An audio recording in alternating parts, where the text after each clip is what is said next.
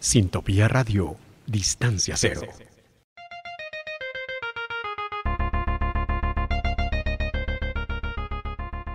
Reciba el fin de semana bien informado, Con Rubik, choque informativo. donde las noticias son más fáciles de entender.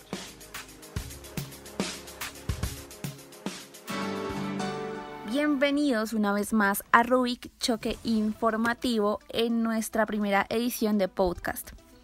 Les tenemos las noticias de alto impacto y así comenzamos con Pesos que Pesan, donde la población campesina en Colombia, a pesar de no ser la mayoría, está muy cercana a ser la mitad.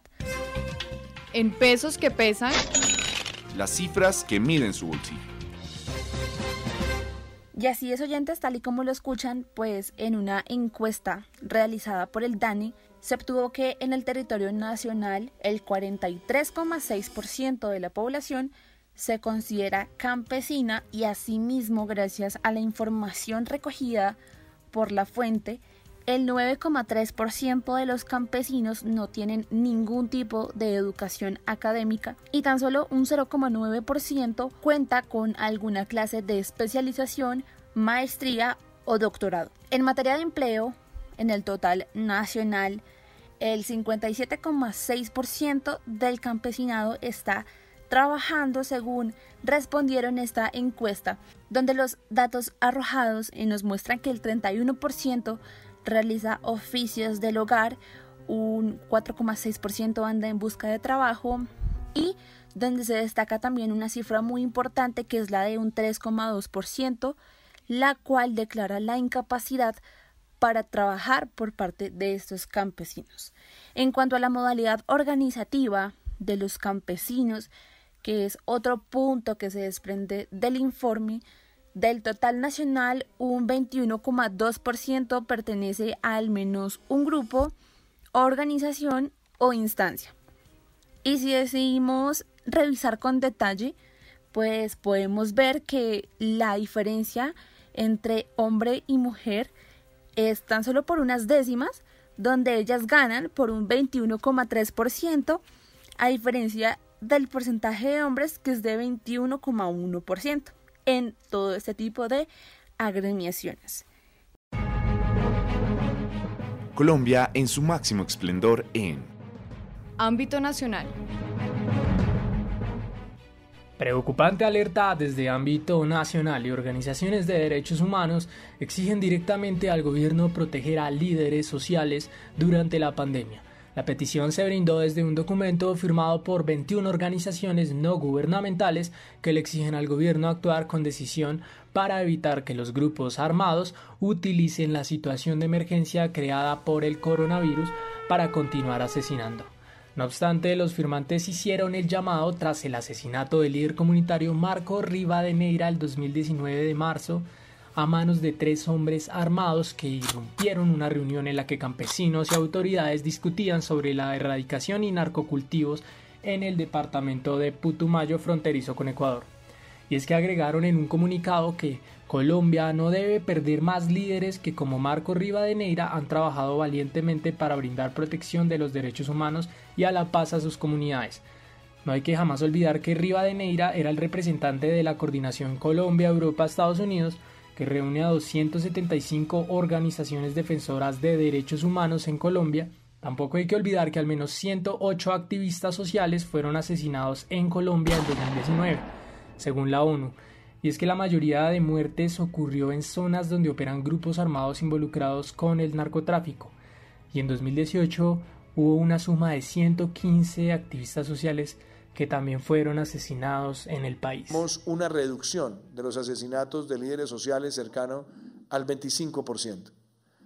Esa cifra, por supuesto, a nosotros no nos llena para nada de complacencia. Tenemos que avanzar todos los días en que la reducción sea llegar a cero, de lo que aspiramos en Colombia porque rechazamos esa tragedia. De igual forma, el presidente Iván Duque había asegurado a la prensa una reducción del 25% de asesinatos a líderes sociales, pero no hemos visto las medidas para protegerlos ya que aún hay denuncias de asesinatos a los líderes.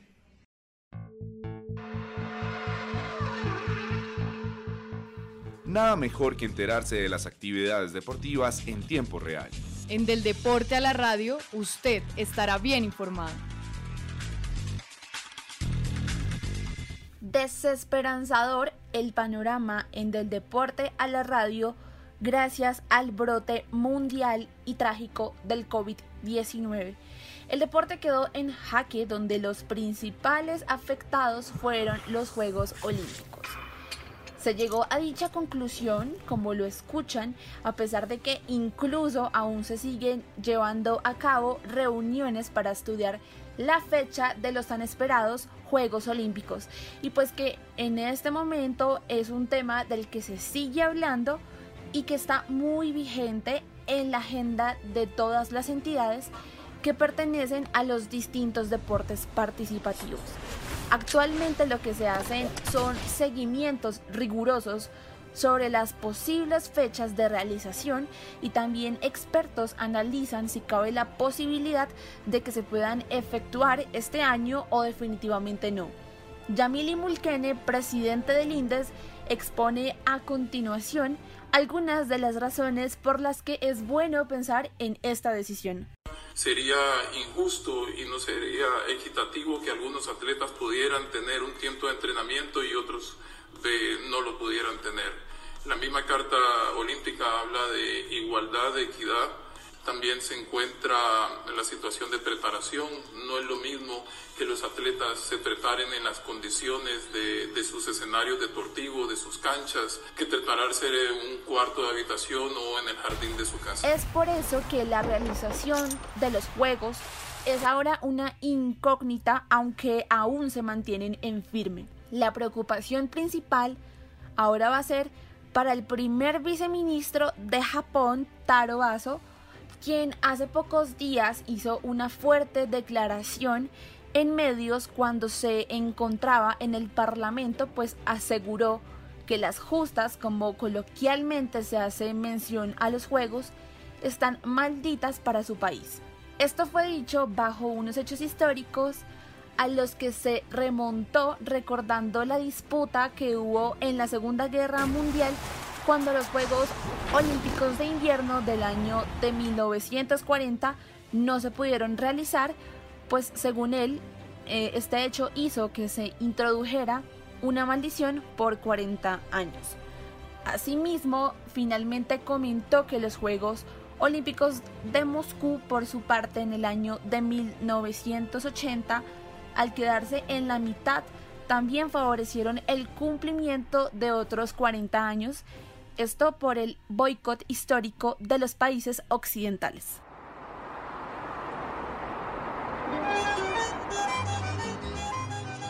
A 2.600 metros más cerca de las estrellas hay 7 millones de ideas. Que se construyen y se replican en Bogotá en la mira. Cabe resaltar historia devastadora en Bogotá en la mira y es que varios empleados de la empresa Atento Call Center de Bogotá denuncian que hay un posible caso de explotación laboral, ya que en una de las denuncias indican que cuando la policía fue a inspeccionar la empresa, los obligaron a esconderse y a trabajar durante la cuarentena hasta las 10 de la noche. La denuncia la hizo la hermana de una de las empleadas de la empresa que confirmó que en una visita del Ministerio de Salud sacaron de la empresa a varios empleados y los hicieron dividirse en parejas en grupos para huir de los uniformados. Incluso se indica que hay la posibilidad que en la sede telares podrían existir dos personas contagiadas. Asimismo, las personas que se opongan dicen que estarán sometidas a procesos disciplinarios.